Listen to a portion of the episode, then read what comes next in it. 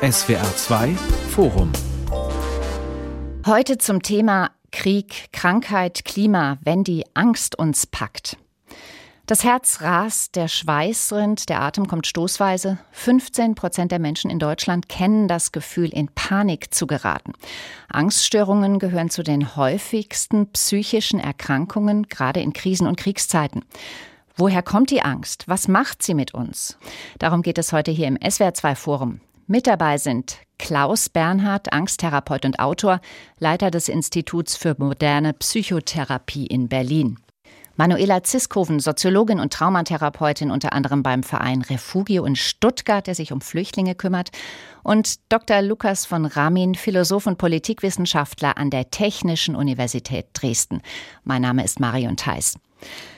An der Ostgrenze der EU herrscht Krieg. Der Aggressor aus Russland droht mit Atomwaffen. Würden sie eingesetzt, wären wir akut bedroht. Unsere Gesundheit, unser Leben stünde auf dem Spiel. Macht Ihnen das Angst, Herr von Ramin? Die Bedrohung zunächst vielleicht nicht direkt. Angst macht mir die Situation für die Menschen vor Ort, ähm, die direkt von den Auswirkungen betroffen sind. Die Angst, die ich vielleicht verspüren würde, ist ja ein bisschen von einer anderen Art, weil sie sich ja auf Dinge bezieht, die ich nicht abschätzen kann. Und das vielleicht auch das Unheimliche an der Sache ist, nämlich wie weit wird dieser Krieg gehen, wann ist er zu Ende und welche Auswirkungen hat das ähm, auf uns, Europa oder die anderen Länder um die Ukraine drumherum. In der jüngeren Geschichte jagt, ja, so fühlt sich das an, eine Krise, die nächste, islamischer Terror von New York bis Syrien, Afghanistan, die sich abzeichnende Klimakatastrophe, die Corona-Pandemie. Jetzt der Krieg in der Ukraine. Nimmt mit der Zahl der Krisen die Zahl der Angststörungen zu, Frau Ziskoven? Das möchte ich nicht so eindeutig beantworten, weil unsere ganze Geschichte zeigt, dass wir sehr, sehr viel aushalten können. Es gibt nur bestimmte Risikogruppen in Deutschland, die jetzt eher vielleicht von Angststörungen, vielleicht auch von Traumatisierung betroffen sind. Und das sind einmal die Kriegskinder, also die über 80-Jährigen in Altenheimen. Das sind Flüchtlinge und Migranten, aber unter besonderen Bedingungen. Das sage ich nachher vielleicht noch was dazu und besonders dünnhäutige und hochsensible Menschen, also unsere psychisch Erkrankten. Bei denen wird ausdrücklich formuliert, naja, es fing an mit Corona, dann die Umweltkrise, ähm, das Hochwasser auch von vorigem Jahr aus dem Ahrtal hat viele sehr negativ beeindruckt. Und jetzt auch noch Krieg. Mir ist der Boden unter den Füßen weggerissen. Also ob es eine Zunahme von Angststörungen und vor allen Dingen auch Depressionen geben wird, können wir, glaube ich, ehrlicherweise im Moment noch nicht sagen. Das hängt von der Dauer ab, vor allen Dingen jetzt des Kriegs und von der Widerstandskraft von Menschen. Aber wie gesagt, wir können wesentlich mehr aushalten, als wir glauben. Hm, es kann aber irgendwann sein, dass ein bisschen viel zusammenkommt, ne? Eins ja, zum anderen. Das natürlich, mhm. klar. Herr Bernhard, Sie und Ihr Team betreuen in Ihrem Institut Menschen, die unter Angst- oder Panikattacken leiden. Welches dieser beiden Sprichwörter ist Ihrer Erfahrung nach zutreffender? Angst verleiht Flügel oder Angst ist ein schlechter Ratgeber? Ja, auf jeden Fall das Letzte. Also Angst ist immer ein schlechter Ratgeber, weil er uns natürlich die Perspektive nimmt, Lösungen zu finden, sondern wir sind nur noch im Kampf- oder Fluchtmodus, weil wir quasi auf Daueradrenalin sind und äh, quasi überhaupt nicht mehr in der Lage sind, konstruktiv nach Lösungen Ausschau zu halten. Das heißt, wenn Angst Flügel verleiht, heißt das, man dreht oder driftet vielleicht auch ein bisschen ab. Das kann man auch so interpretieren, möglicherweise, oder? Naja, es ist ja, die Idee kommt ja daher, dass durch einen Adrenalinschub, den die Angst auslöst, wir kurzzeitig sehr leistungsfähig werden und über uns hinauswachsen. Also wir entwickeln dann tatsächlich Kräfte, die wir sonst nicht haben, um unsere Haut zu retten. Das ist aber nur ein kurzfristiger Moment, den wir danach teuer bezahlen müssen, mit einem ganz großen Tief, das danach kommt. Insofern macht das neurobiologisch schon Sinn, aber ähm, es ist definitiv ein schlechter Ratgeber, vor allem wenn man in Dauerangst ist und das haben wir ja gerade aktuell. Hm, das heißt, wenn einen die Angst packt, dann fühlt sich das erstmal verstörend an. Der betroffene Mensch gerät außer sich. Frau Ziskoven, Sie haben unter anderem elf Jahre in Bethlehem in Palästina gearbeitet, während des Bürgerkriegs dort. In welcher Situation hatten Sie Todesangst? Oh, ich war verschiedentlich doch auch betroffen. Ich saß einmal in einem Taxi und das wurde beschossen, nur weil der Fahrer so geistesgegenwärtig war, der mich dann runterdrückte, kam ich da raus. Und wir hatten in Bethlehem 2002 153 Tage, also das vergesse ich nie, diese Zahl, Ausgangssperren. Und das war schon sehr äh, bedrohlich. Ich habe damals in einem Kloster gewohnt, da waren zwar hohe Mauern drumherum, aber man durfte nicht raus. Es fuhren dann israelische Panzer durch die Stadt, die dann irgendwann per Megafon mitteilten, so jetzt ist der Ausnahmezustand aufgehoben von 14 bis 16 Uhr. Man war ausgeliefert äh, dieser Situation. Und dann habe ich eben auch Bombenattentate in Jerusalem erlebt. Da wurde eine Pizzeria bombardiert mit vielen Toten. Also das waren schon Situationen von Todesangst. Wie haben Sie darauf reagiert, Ihr Körper, Ihre Psyche? Oh, ich habe unheimlich abgenommen. Ich bin da hingekommen nach Palästina mit 62 Kilo und habe rapide 5 Kilo abgenommen und ich bin jetzt seit äh, 2009 wieder in Deutschland und krieg das nicht mehr drauf. Also es geht einem an die Substanz.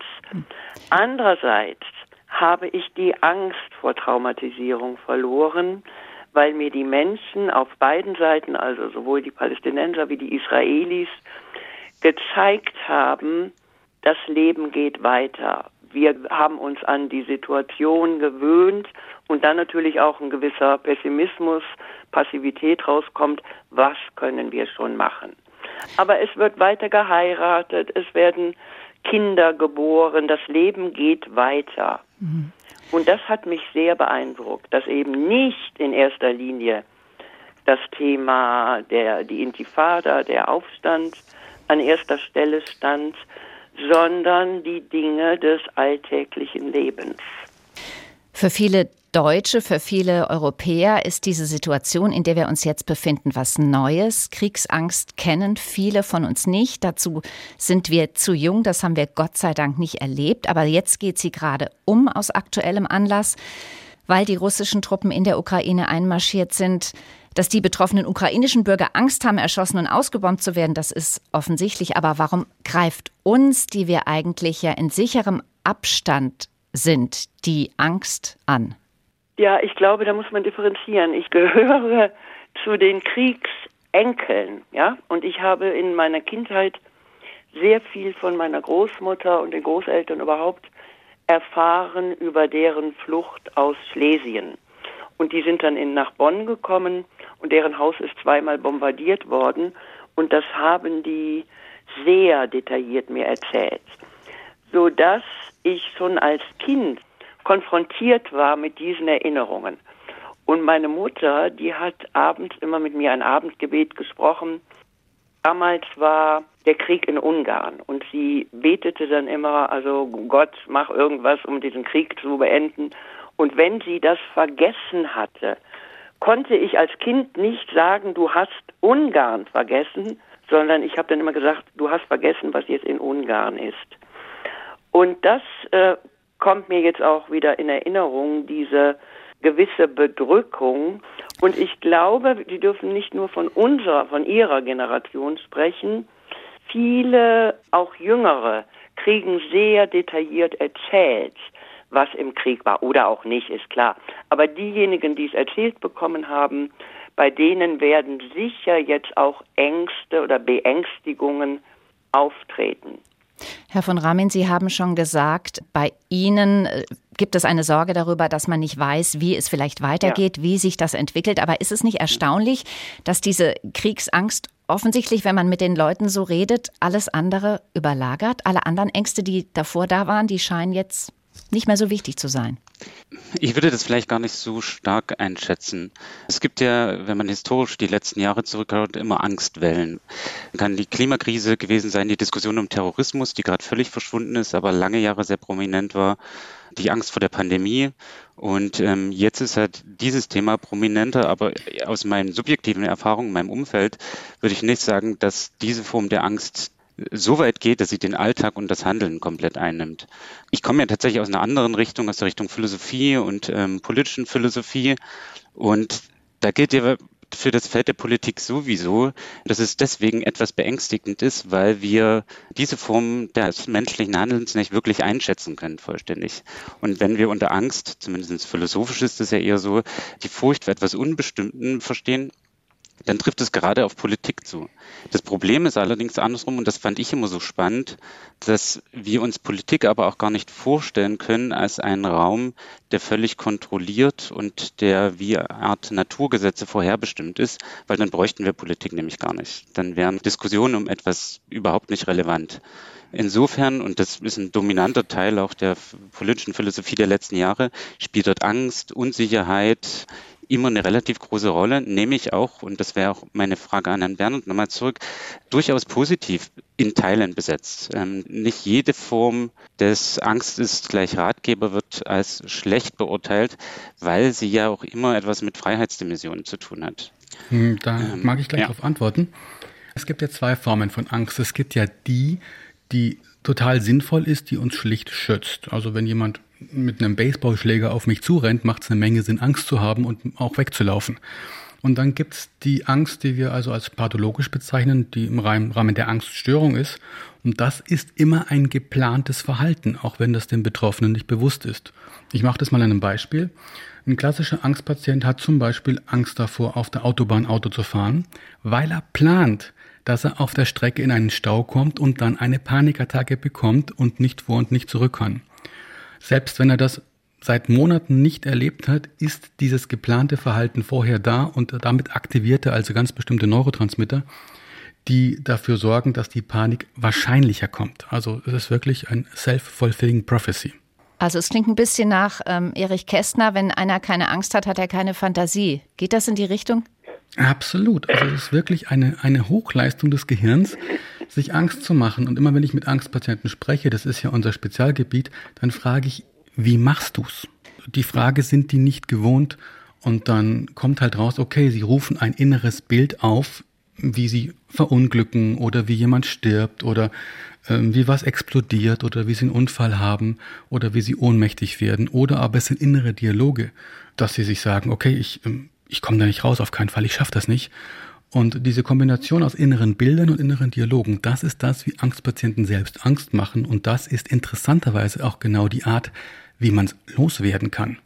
Also indem man quasi sich was Besseres vorstellt und das mental so verankert, dass das im Gehirn der stärkere Pfad ist. In der Philosophie geht es ja vor allen Dingen oft um so Begriffe wie Vernunft und Rationalität und Affekte und wozu ja auch gern Angst gezählt wird, sind ja so gegenübergestellt. Und so ein alter Dualismus, der heute ja durchaus und berechtigterweise als überholt gilt. Und ähm, ich habe den Eindruck, bei Angst trifft der beides zu. Auf der einen Seite ist es ja ein Affekt und hat deswegen Reaktionen, die durchaus auch physisch unkontrolliert erscheinen. Auf der anderen Seite sind viele Phänomene, die heute Angst auslösen, ja sehr stark gebunden an unsere kognitiven Leistungen, also Dinge, die wir uns denken, vorstellen etc. können, die für viele andere Lebewesen in dem Sinne gar nicht möglich sind, weil sie meinetwegen nicht über denselben kognitiven Apparat verfügen wie wir. Was genau oder welcher Aspekt ist denn derjenige, der jetzt im Zusammenhang mit dem Krieg in der Ukraine bei uns Angst auslöst? Was meinen Sie, Herr Bernhard? Es ist genau das. Wir stellen uns vor, dass es, und ich höre das oft, vor unserer Haustür ist.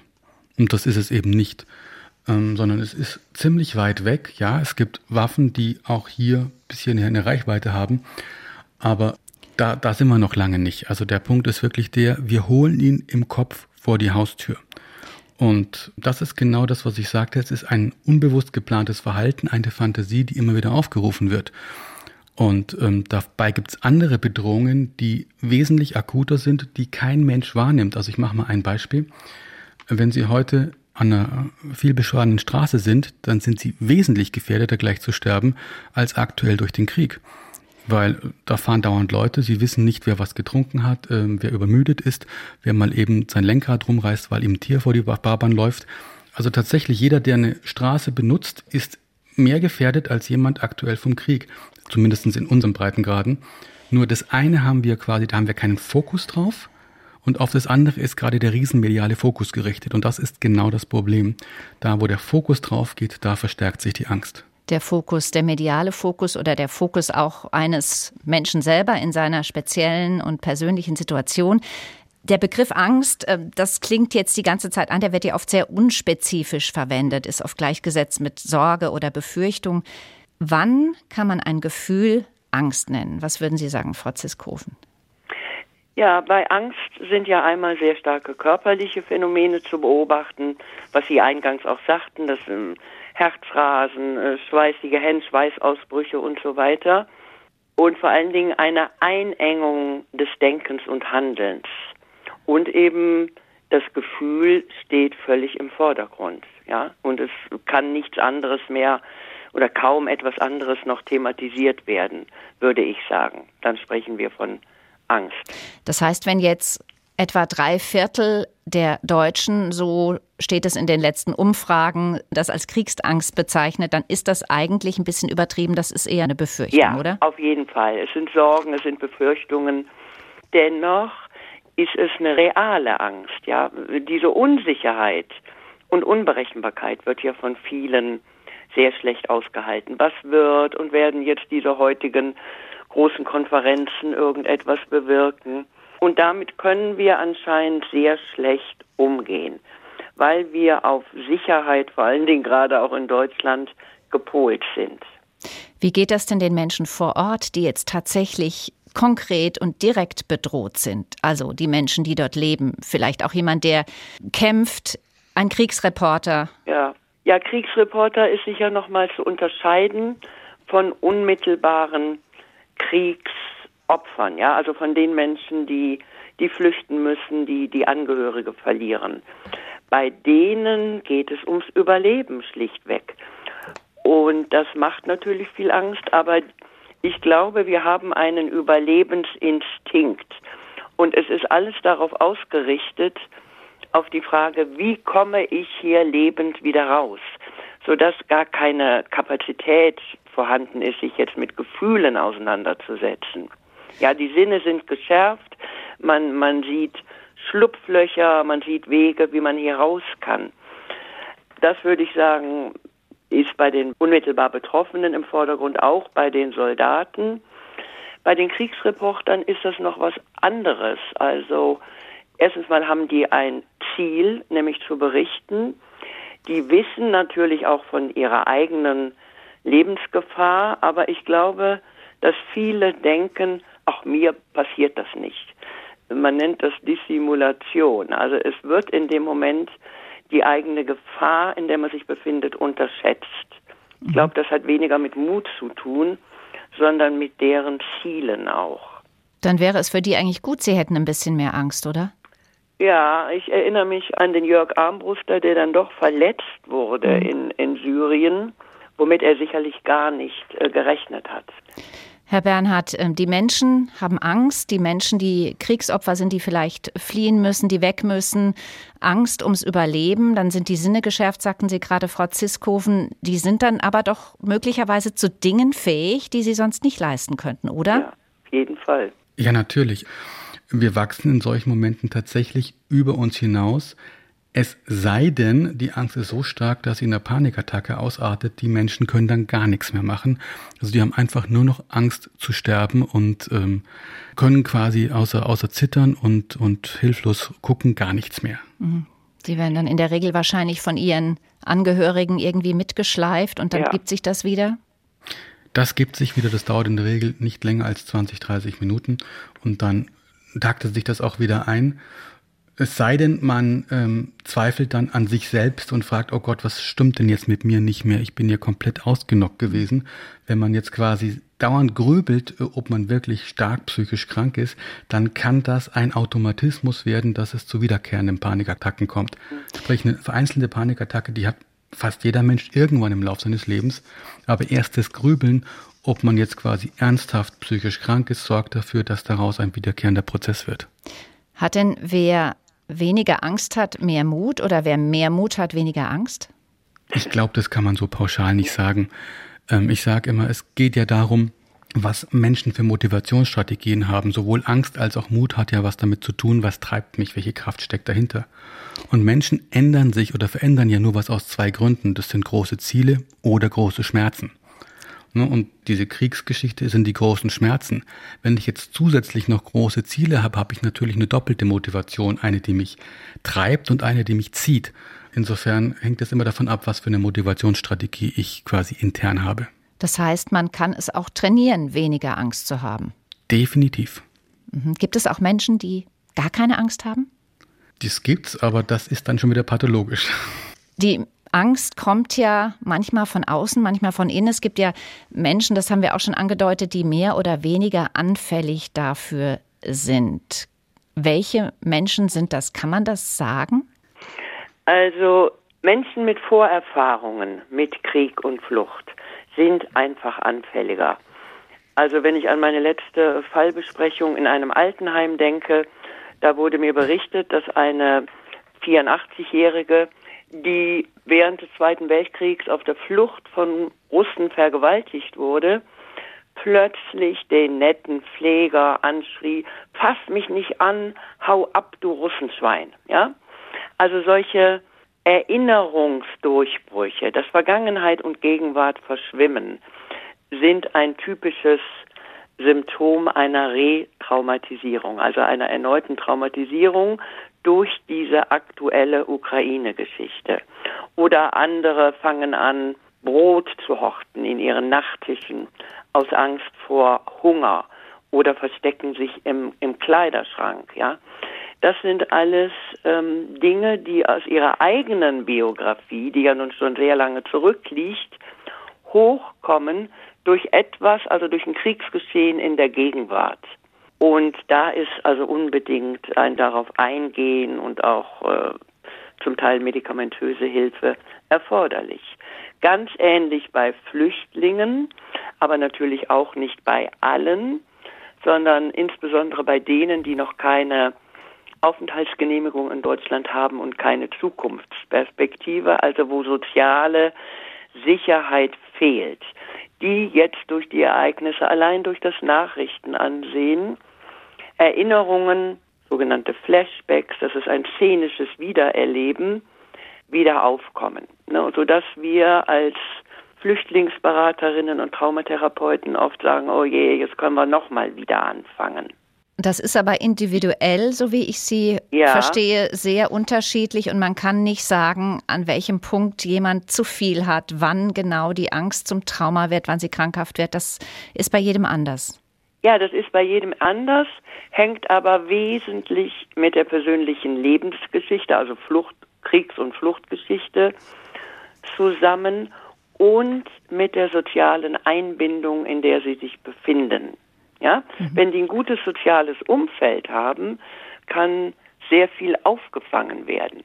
Aber gerade viele der Flüchtlinge sind isoliert, kommen dann in die Lähmung, von der wir eben gesprochen haben, und da ist dann keiner, der sie mitzieht oder da aus der Lähmung hilft, herauszukommen. Also da haben wir schon eine Zunahme auch von ehemaligen Klientinnen und Klienten. Ich würde da auch gerne noch was ergänzen wollen. Aus den Richtungen der Geisteswissenschaften wird natürlich oft seltener die individuelle Perspektive eingenommen, sondern die Frage gestellt, gibt es quasi bestimmte kulturelle Konstellationen oder gesellschaftliche Konstellationen, die angstfördernd sind? Ja. Und ähm, da gibt es sehr, sehr viele Bücher in den letzten Jahren, aber worauf zum Beispiel immer wieder verwiesen wird, dass gerade die moderne, man nennt das gerne Vereinzelungsprozesse, ja, ja, ähm, beschleunigt hat, ähm, indem zwar Möglichkeiten der individuellen Gestaltung zugenommen haben, gleichzeitig damit ja besondere Eigenverantwortung oder Selbstverantwortung einhergeht, die nicht immer nur als Freiheit oder angenehm erfahren wird. Das ist jetzt natürlich in einer sehr groben Flughöhe erklärt, aber ich glaube, es gibt vor zehn Jahren gab es einen ganz großen Prekarisierungsdiskurs, auch sehr viele quasi gesellschaftliche Problemstellungen, die Angstgefühle beschleunigen können, auch in Wohlstandsgesellschaften. Das müsste man vielleicht dazu sagen. Also uns geht es ja nicht schlecht in diesem Sinne. Ja. Gleichzeitig hindert das nicht vor kulturellen Gefühlen, Eigenverantwortungsüberlastung etc. Was meinen Sie mit Prekarisierungsdiskurs? Sagen Sie gerade ja. nochmal. Ja, die hm? Frage war, und die taucht ja auch jetzt im Kontext des Anstiegs des Populismus und Verschwörungstheorien immer wieder auf, welche Gruppen sind es eigentlich, die dem zugeneigt sind? Und eine beliebte These ist zu sagen, ja, das sind die Menschen, die eben in unserer Gesellschaft von Abstiegsängsten betroffen sind.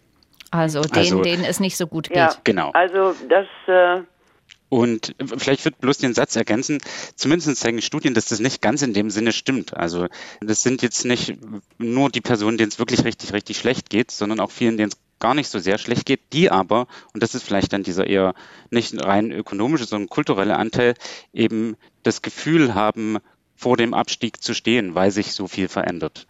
Hat was mit Statusfragen zu tun, hat was damit zu tun, also so ein simples Beispiel, Jobsuche heutzutage, es ist sehr, sehr viel möglich, aber es funktioniert eben nicht automatisch. Oft sind Arbeitsverhältnisse viel, viel kurzfristiger als früher. Also, dass man ähm, nach der Ausbildung einen Beruf beginnt und den bis zum Leben macht, äh, Ende des Lebens macht, was ja auch eine gewisse Sicherheit bietet, ist beispielsweise heute nicht mehr typisch, sondern es ist eher typisch, fünf, sechs, sieben, acht Arbeitsverhältnisse und Anstellungen zu haben. Das ist jetzt nur ein Beispiel von Flexibilisierung, die eben auch belastend sein können. Also Unsicherheit beflügelt Angst, unsichere Zukunftsaussichten. Ja. Und Wenn ich da auch noch was dazu sagen darf. Äh, wir reden natürlich ganz viel jetzt von der Historie der Menschen, also wie Angst entsteht, was ich, wie ich sozialisiert bin. Was ich viel spannender finde, ist, wie kriegt man es hin, egal welche Historie man hatte, dass man sich vor Angst schützen kann. Und ähm, da sind wir in der Hirnforschung inzwischen so weit, dass wir wissen, okay, die Neuroplastizität ist maßgeblich dafür verantwortlich, dass sich das Gehirn in einer gewissen Art und Weise strukturiert. Das heißt, wenn ich viel von Angst umgeben bin, wenn ich viel angstvolle Gedanken habe, wenn mein Umfeld immer wieder sich Sorgen macht, dann sind das Gedanken, die mir im Kopf rumschwirren und die sich quasi neuronal verankern. Sprich, mit jedem Gedanken wachsen neue synaptische Verbindungen im Kopf. Und damit wird das Gehirn eine Art Datenautobahn, die vor allem eins gut kann, Angst. So, und wenn ich das Gehirn in einer bestimmten Art und Weise trainieren kann, Angst zu empfinden, dann kann man es natürlich auch umtrainieren. Und das machen wir zum Beispiel bei uns im Institut, dass wir den Leuten wirklich beibringen, das Gehirn auf neurophysiologischer Ebene so umzutrainieren, dass diese Angstsymptomatik, die krankhaft ist, verschwindet. Und das geht auch sehr gut. Krieg, Krankheit, Klima, wenn die Angst uns packt. Darum geht es heute im SWR2 Forum. Wie kann man gegen die Angst angehen? Sie haben gerade angefangen, so ein bisschen in die Richtung zu reden, Herr Bernhard. Was tun Sie, wenn jemand Angst hat, um ihm zu helfen?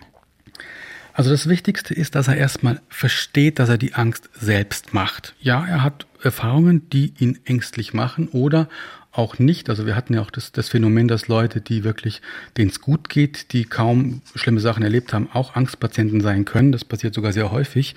Da hat der Herr von Ramin vollkommen recht. Das kann man also nicht so monothematisch festnageln dann guckt man, wie machst du es? Also was, was hast du für innere Prozesse? Was führst du für innere Dialoge? Und dann zu sagen, okay, wenn du Angst planst und dadurch ein Angstpatient wirst, dann ist die einzige Frage, was darfst du stattdessen planen, damit du da rauskommst? Und wir nutzen da zum Beispiel eine Methode, die heißt die Zehnsatzmethode, mit der man sich wirklich visualisiert auf fünf verschiedenen Ebenen, also sprich mit allen fünf Sinneskanälen, wie Leben ist, wenn es gut und leicht ist. Und tatsächlich fehlt den Patienten, die zu uns kommen, diese Kompetenz. Wenn ich die frage, was ist denn alles doof in deinem Leben, dann können die ohne Punkt und Komma reden. Und wenn ich sie frage, was ist denn alles klasse, dann kriegen die keine drei Sätze raus. Und zwar unabhängig davon, ob der mit seinem Porsche vorgefahren ist oder zu Fuß gekommen ist. Wie arbeiten Sie mit Ihren Traumapatientinnen und Patienten, Frau Ziskoven? Also diese Mehrfachbelastungen, unter denen jetzt äh, die Risikogruppen auch stehen, da geht es mir in erster Linie darum, das auch zu bestätigen, dass sie Grund haben, Angst zu haben. Also ich sehe nicht, dass die Menschen, mit denen ich arbeite, die eben vortraumatisiert sind, sich die Angst selbst machen. Am Anfang nicht. Wenn sie sich dann hereinsteigern und x tausend Fantasien entwickeln, kann ich Ihnen zustimmen, Herr Bernhard. Aber es geht mir erstmal um die Bestätigung und die Unterscheidung von Vergangenheit, von ihrer Vergangenheit mit der jetzigen Gegenwart. Das Grund zur Angst vorhanden ist, dass aber der Krieg in Europa noch nicht vor der Tür steht, zum Beispiel, ja. Und dann geht es darum, wie können Sie Sicherheit gewinnen, wie können Sie ein Stück weit auch Kraftquellen auffinden, wie können sie ihre Ressourcen stärken. Also alles, was ablenkt. Was sind haltgebende Tätigkeiten, ja? Und das ist auch manchmal ein Museumsbesuch, wo sie an manchen Gemälden sehen, wie Angst oder Traumatisierung gestaltet wird. Das ist eine wunderbare Art der Distanzierung zum Beispiel, ja.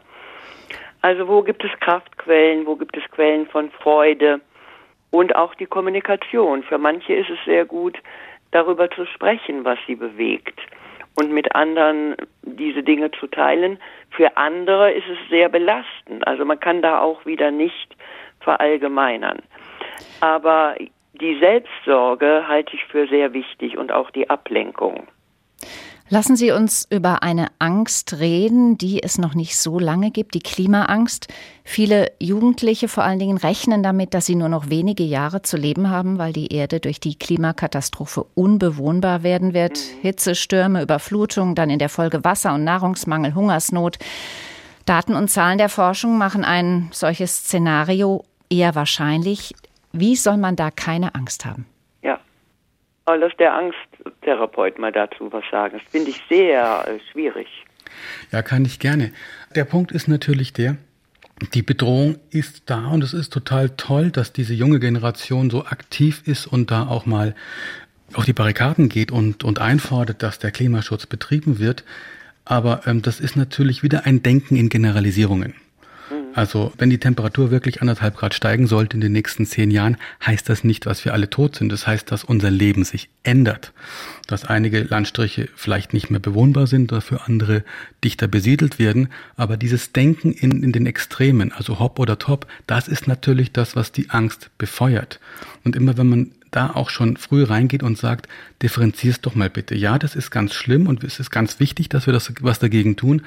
Aber ähm, es geht hier nicht um, ich bin morgen tot, sondern es geht darum, wie können wir unser Leben gestalten und mit dem, was auf uns zukommt, konstruktiv umgehen. Spielt dabei nicht vielleicht eine Rolle, ähm, dass die vor allen Dingen jungen Menschen den Eindruck haben, so sagen sie es, die Regierungen würden das Problem weitgehend ignorieren oder nicht genug dagegen tun? Ja, selbstverständlich spielt das eine Rolle. Und damit, also wenn Sie mich fragen, haben die jungen Leute damit recht. Also ja, das Thema haben wir ja schon lange auf dem Tisch. Und ähm, wir haben die Ziele wiederholt nicht eingehalten. Und ähm, jetzt sind natürlich nicht nur wir alleine verantwortlich fürs Weltklima, sondern es muss einen Konsens weltweit geben. Aber auch da gibt es natürlich ganz viele Interessen, die einer vernünftigen Klimapolitik entgegensprechen. Insofern kann ich da die Sorge der jungen Menschen absolut verstehen. Mhm. Und ich freue mich auch, dass die wieder so politisch werden. Also das ist ja eine ganz tolle Bewegung, die ich hier bei den, ich habe ja selber eine 16-jährige Tochter und ich sehe, wie aktiv die ist und das macht mich auch richtig stolz. Was sagen Sie Ihrer Tochter oder anderen Jugendlichen? Das ist ja eine kritische Lebensphase auch noch, wenn sie sagt, sie hat Angst, die Bedrohung ist so real. Wie können Sie da überhaupt ermutigen und trösten? Geht das noch? Jetzt ist sie natürlich mit einem Angsttherapeuten groß geworden und hat ganz viele Techniken von mir von klein auf gelernt, dass Angst gar nicht erst hochkommt. Insofern ist die sehr, sehr gut geschützt und trotzdem macht die sich Sorgen. Aber die ist halt wirklich sehr konstruktiv und überlegt, was sie tun kann. Sie ist zum Beispiel selber bei ihrer Schule im, im Klimaparlament, im Vorstand und das machen die alles. Also die werden wirklich aktiv und insofern, das ist ja auch die beste Möglichkeit, gegen Angst anzugehen, wirklich aktiv was zu tun. Ja, das kann ich äh, voll unterstreichen wenn diese Mehrfachbelastungen, unter denen wir stehen und natürlich auch die Risikogruppen, dazu führen würde, für ein vermehrtes politisches Engagement, dann ist das positiv. Und dann kommen die Menschen auch aus der Lähmung heraus und der, der Depressivität. Ja. Wir hören öfter mal von Politikern, viel, die sich gegenseitig vorwerfen, es wäre Angstmacherei im Spiel, Panikmache, was die Klimakatastrophe angeht, was auch die Corona-Pandemie angeht. Wie empfinden Sie das? Vielleicht, um da kurz antworten zu können, ich würde auch den vorherigen Ausspruch unterschreiben und sagen, die quasi Emotionalisierung des politischen Diskurses hat ja viele Mobilisierungsvorteile Uns fällt ja aber auf, dass es nicht nur auf dieser Seite passiert, sondern wir haben mit Ängsten vor Überfremdung etc. ja ebenso Diskurse, wo Emotionen ganz stark politisiert werden. Und äh, beiderseits wird ja vorgeworfen, dass die jeweils andere Seite Ängste in der Pandemie dasselbe nur ausnutzt ähm, für eigene politische Zwecke. Und es stimmt in gewisser Weise auch, weil ich zumindest zeigen, dass die meisten Arbeiten Angst scheinbar ein ganz guter Mobilisator ist für gemeinschaftliche Aktionen, weil man nachvollziehen kann, was der andere empfindet. Also Und auf gut Deutsch, wenn Politiker sagen, das ist gefährlich, Achtung, Achtung, dann geraten die Menschen in eine Situation, in der sie Verständnis für das haben, was die Politik macht. Ja, ähm, ich würde es ein bisschen noch in ein, zwei Sätzen versuchen, für mich differenzierter zu sagen. Sie hatten ja vorhin schon das Thema angesprochen, wie glaubhaft sind denn eigentlich Ängste oder ab wann können wir sagen, dass sie nicht glaubhaft sind? Und das Problem ist ja bei diesen ganzen politischen Diskursen, das Gefühl der Angst ja zunächst eins ist, das empfunden wird und man schlecht sagen, du hast das ja gar nicht empfunden sondern meistens müssen wir das ernst nehmen, weil es empfunden würde, sondern wir können eher fragen, sind die Ursachen denn richtig oder nicht? Beispiel im Kontext der Sorge vor Überfremdung oder Klima. Und dann wird es aber etwas schwieriger und auf dieser Ebene entsteht dann ja der Streit und die Diskussion darum. Aber eben weil sie zunächst empfunden werden und da sind sie, glaube ich, auch gut für politische Mobilisierungszwecke. Wir müssten ja unterscheiden zwischen sinnvoller Risikoaufklärung und Angstmacherei. Ne? Wo ist da die Grenze? Wenn ich da kurz reinspringen darf, die ist eigentlich schon längst überschritten, aber die ist schon überschritten, wenn ich heute zu irgendeinem Arzt gehe. Weil ich bin heute verpflichtet als Arzt, dass ich, dass ich aufkläre darüber, was alles passieren kann. Und wenn wir wissen, wie Psychosomatik funktioniert und der Arzt sagt mir, passen Sie auf, ich bin jetzt verpflichtet, Ihnen zu sagen, wenn Sie dieses Medikament nehmen, da gibt es so und so viele Leute, die sterben daran, da gibt es diese und diese Nebenwirkungen, dann sorge ich nur durch das Aufklären schon dafür, dass diese Fälle häufiger werden. Und ich sage immer, wir müssten eigentlich in der Medizin erstmal zwei Semester nur Sprache studieren. Wie rede ich richtig mit dem, mit dem Patienten? Das heißt also, diese, diese ganze Aufklärung oder dieses Bedürfnis vor Gefahren zu warnen, ist komplett übers Ziel hinausgeschossen. Weil natürlich könnte ich einem Patienten auch sagen, passen Sie auf, es gibt wie bei jedem Medikament Nebenwirkungen und ich mache das jetzt seit 20 Jahren und die extremen Fälle habe ich hier noch nie beobachtet. Mhm. Das wäre dieselbe Information, aber beim Patienten kommt was ganz anderes an. So, und da muss man halt genau gucken. Ich war ja früher 20 Jahre Fernsehjournalist, bevor ich selber Therapeut geworden bin, kenne also den Medienbetrieb sehr, sehr gut. Und es geht halt um Quote. Und mit Angst bekommt man Quote. Mit Angst hat man die Klickzahlen, die Aufmerksamkeit. Und deswegen wird immer grundsätzlich dramatisiert, weil es ist ein Wettkampf. Sie sagen, mit Angst wird dramatisiert. Auf der einen Seite ist es auf der anderen Seite aber vielleicht auch so, das unterstellt man ja uns Deutschen, der German Angst, dass wir der Anfällige dafür sind als möglicherweise andere?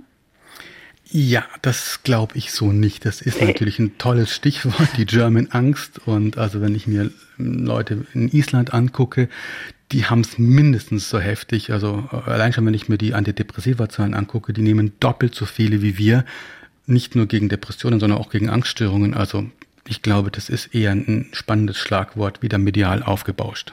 Frau Ziskoven, Sie wollten was dazu sagen? Ja, dass, dass dieses Konzept ja, ähm, dieser Begriff in den USA geprägt wurde als Relikt aus dem Nationalsozialismus und diese Entwicklung typischer deutscher Eigenschaften wie Misstrauen, dieses überstarke Sicherheitsbedürfnis, Unsicherheit und so weiter – gepaart mit Überheblichkeit, das trifft nicht mehr zu. Ich habe irgendeine Untersuchung gelesen von 2007, dass bei den neuen, also bei den Nachkriegsgenerationen diese Ängste gar nicht mehr, also diese German Angst gar nicht mehr vorhanden sind. Also es ist eigentlich ein Konzept, das nicht mehr brauchbar ist, höchstens um Vorurteile zu schüren. Die Menschen in Angst zu versetzen, ist ein politisches Mittel, das haben wir eben schon angesprochen, das auch dem Machterhalt dient. So handhabt es jetzt ja auch das Putin-Regime. Mhm. Wie gut funktioniert denn das und wie lange? Tja, funktioniert lange. Für, ich glaube, das hängt auch sehr vom politischen System ab. Also ähm, für Demokratien würde ich sagen, ist es ja immer eine Abwägungsfrage zwischen Sicherheits- und Freiheitsaspekten. Also Beispiel Pandemie oder Terrorismus ähm, es ist sinnvoll, gewisse Überwachungsmaßnahmen, Apps etc. einzuführen, um Dinge besser kontrollieren zu können. Ab welchem Grad fühlt man sich aber privat davon zu sehr eingeschränkt? Und ähm, Demokratien haben den Vorteil, dass sie diesen Diskurs führen und aushandeln müssen. Und das trifft natürlich in dieser Weise weniger auf zumindest das, was wir sehen und erleben, das jetzige Russland zu, in dem zwar Proteste möglich sind, aber scheinbar ja sehr schnell in Gefängnisstrafen etc. münden. Repressive Systeme können sich sehr lange aufrechterhalten. Das zeigt uns zumindest die Geschichte. Insofern lässt sich da ganz schwer eine Prognose stellen, ob, ähm, wie, wie lang das gehen wird. Es gibt ja gerade eine große Debatten darüber, ob Russland auch intern in Konflikte geraten wird. Aber ich glaube, das kann momentan niemand wirklich voraussagen. Hm. Das hört sich nicht besonders äh, gut an für die Zukunft. Andererseits sind wir ja ein freies System. Wir zeigen aber trotzdem immer wieder zumindest Sorge, wenn nicht Angst, wie Putin, wie das Regime reagieren könnte. Macht diese Art von Angst uns abhängig und unmündig? Ja. Oder könnten wir uns davon befreien? Also befreien können wir uns auf jeden Fall, weil wir sind ja verantwortlich für das, was wir uns an Nachrichten jeden Tag in die Birne hämmern. Also ich zum Beispiel habe meinen Nachrichtenkonsum vor 14 Jahren massiv eingeschränkt und mache das bis heute. Also fünf Minuten am Tag ist alles, was ich mir an Nachrichten gönne und ich habe noch nie was Wichtiges verpasst. Das schützt mich natürlich, äh, mich permanent in der Dauerschleife der Angst zu befinden. Aber da ist natürlich ganz wichtig, auch psychoedukativ einzugreifen und zu sagen, hört doch mal auf, euch dauernd von morgens bis abends Nachrichten anzugucken, anzuhören und euch der Angst auch noch auszusetzen, weil es lässt Spuren im Hirn. Herr von Ramin, Sie sind der Jüngste in dieser Gesprächsrunde. Ja. Wenn Sie in die Zukunft schauen, wovor haben Sie persönlich am meisten Angst? Eine Zeit lang hatte ich das vor, ich meine, ich komme aus Sachsen, vor rechtspopulistischen auch Umwälzungen in ähm, Europa, obwohl ich sehr ja an äh, quasi den politischen System selber vertraue. Natürlich glaube ich, davor habe ich keine Angst, aber dafür hoffe ich, dass es eine gemeinsame Lösung, also in gewisser Weise ist es schon eine Art Furchtlösung gibt. Ist, ich glaube, die Zukunft wird mehr Migrations- oder Probleme der Bewegung von Bevölkerungsgruppen weltweit bringen. Und es braucht, glaube ich, eine sehr gute Variante, äh, die gemeinschaftlich lösen zu können. Ähm, und das zeigt ja jetzt gerade die gegenwärtige Situation in der Ukraine auch wieder. Und diesmal unter anderen Gesichtspunkten, als es im 2015 war. Das wäre quasi ein, eine Sorge oder ein Wunsch oder vielleicht auch eine Angst, dass es dafür gute Lösungen geben wird in der Zukunft. Genau. Herr Bernhard, Sie machen einen eher gechillten, ausgeglichenen Eindruck, als könnte Sie gar nichts erschüttern. Gibt es gar nichts, wovor Sie Angst haben? Natürlich habe ich vor unmittelbaren Bedrohungen Angst. Also wie gesagt, äh, wenn jemand mit einem Baseballschläger und einer grimmigen Grimasse auf mich zuläuft, dann kriege ich es schon mit der Angst. Aber eben erst, wenn ich mit wirklich der unmittelbaren Bedrohung ausgesetzt bin. Und ich glaube, das ist so, ich löse Probleme, wenn sie da sind und nicht vorher. Mhm. Und ich nutze meine Zeit, um mich auf Ziele zu fokussieren. Und das ist, glaube ich, so ein Geheimtipp. Hör auf, Probleme zu suchen, weil sonst findest du welche und überleg mal, was du stattdessen alles erreichen willst. Die amerikanische Autorin Marilyn Ferguson hat mal geschrieben, letztendlich wissen wir tief im Innern, dass die andere Seite von Angst die Freiheit ist. Hat sie da recht, Frau Ziskoven? Ja, ganz sicher. Trotzdem denke ich, dass diese drei Probleme, die Sie in, mit dieser Sendung, diese drei Themenbereiche an, die Sie angesprochen haben, erstens mal hängen die ja miteinander zusammen.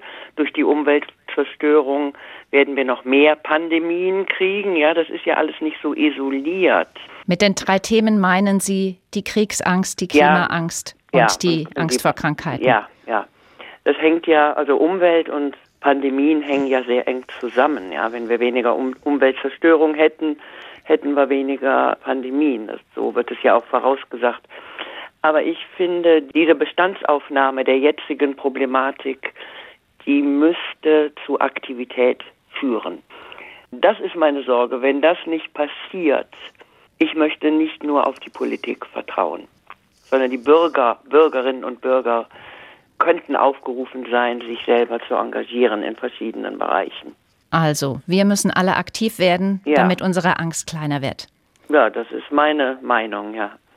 Krieg, Krankheit, Klima, wenn uns die Angst packt. Darum ging es heute im SWR2 Forum. Mit dabei waren Klaus Bernhard, Angsttherapeut und Autor, Dr. Lukas von Ramin, Philosoph und Politikwissenschaftler an der Technischen Universität Dresden und Manuela Ziskoven, Soziologin und Traumatherapeutin. Am Mikrofon war Marion Theis.